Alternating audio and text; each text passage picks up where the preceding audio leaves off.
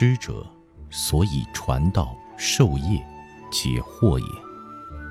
老师在我们人生道路上所起的作用，是父母无法给予的。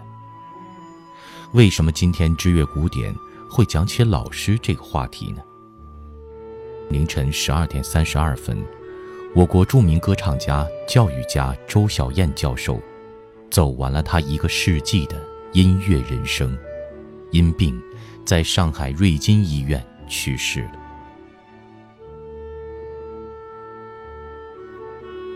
在他奔腾不息的九十九年音乐旅程中，他用一个又一个音符，用最真挚的情感，为人民歌唱。为祖国母亲而歌唱，写就了一部荡气回肠的生命交响乐。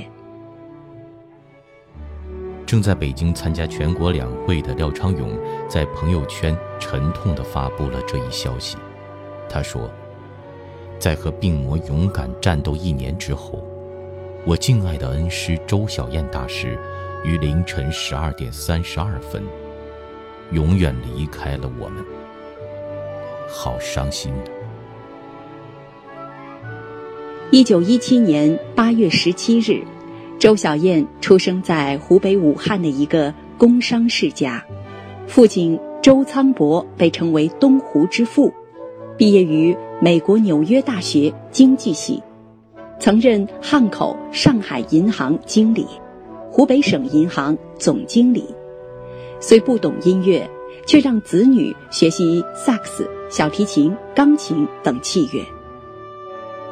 如今，湖北的东湖公园就曾经是周仓伯的海光农圃，周小燕从小就在那里玩耍。一九三七年，抗日战争爆发，周小燕被迫中断上海国立音乐专科学校的学业，回到了家乡。武汉长江边，刚满二十岁的周小燕在抗战烽火中含泪首唱《长城谣》，打动了无数志士的心。这也让他第一次感到了中国的旋律是那样的美。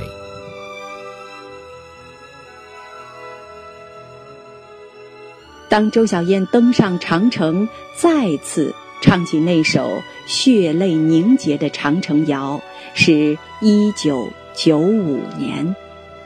抗战胜利五十周年，事后他仍旧激动地回忆道：“我就想，最早我唱《长城谣》的时候，中国是个啥样子？大家心里头都是怕做亡国奴，是那种心情。而后来我看到的中国，是包括我的弟弟，多少烈士，我的父母。”都想看的这样一个中国。受到战争的影响，一九三八年年底，周小燕辗转来到了巴黎学习声乐。寒窗数载，她终于在一九四五年登上巴黎国家大剧院的舞台，用中西合璧的唱法高歌紫竹调、红豆词，令世界舞台第一次对中国美声演员。刮目相看，他也因此被誉为中国的夜莺。一九四九年，周小燕受聘担任了上海音乐学院声乐系老师，开始了她的教师生活。一九五二年五月五日，他与电影导演张俊祥举办婚礼，婚礼简朴，只是借了周小燕的舅舅家办了一桌喜酒，请了客人。周小燕的儿子曾经羡慕过妈妈的学生，因为母亲总把时间是给了他们。直到周小燕八十岁的生日上，他看见桃李满天下的母亲被那么多学生围绕着。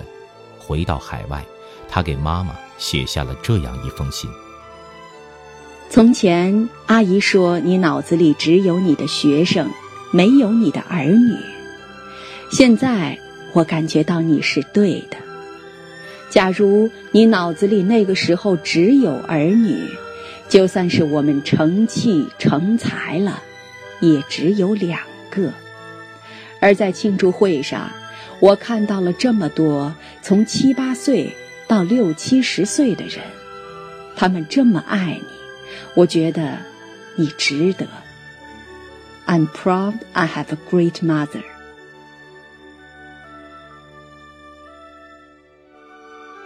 周小燕认为，学美声不是为了追求技术上的先进，是为了用科学的发声技巧为本民族音乐文化服务，向世界传递中国的歌声。一九八八年，看到大量的歌剧人才因英雄无用武之地纷纷外流，七十一岁高龄的周小燕亲自挂帅出任艺术总监，创办了周小燕歌剧中心。以不同于国有院团的全新体制运作，在他的努力下，中心排演了《弄臣》《茶花女》及中国歌剧《原野》等大量精品剧目，为中国歌剧走向世界打开了大门。周小燕班上的学生工农兵都有，他说自己挑学生从不看家庭成分，最重要的是人品。一九九九年，在上海大剧院独唱音乐会上，廖昌永演唱歌曲《老师，我总是想起你》，送给坐在台下的恩师周小燕。经演唱一分钟后，他几度哽咽，眼泛泪光，情感真挚，令人为之动容。足见周小燕先生平日对学生的关爱。与提点。过了九十岁高龄的周小燕，依旧每天都在家中给学生上课。其他人看了总劝她，但她总说，给她排的学生还可以更多。对那些能听到周小燕上课的研究生、本科生来说，这是多么难得的机遇啊！有人曾问她：“您什么时候关门不收弟子？”她说。盖关的时候关门，反正也没有退休的，那我就干终身的。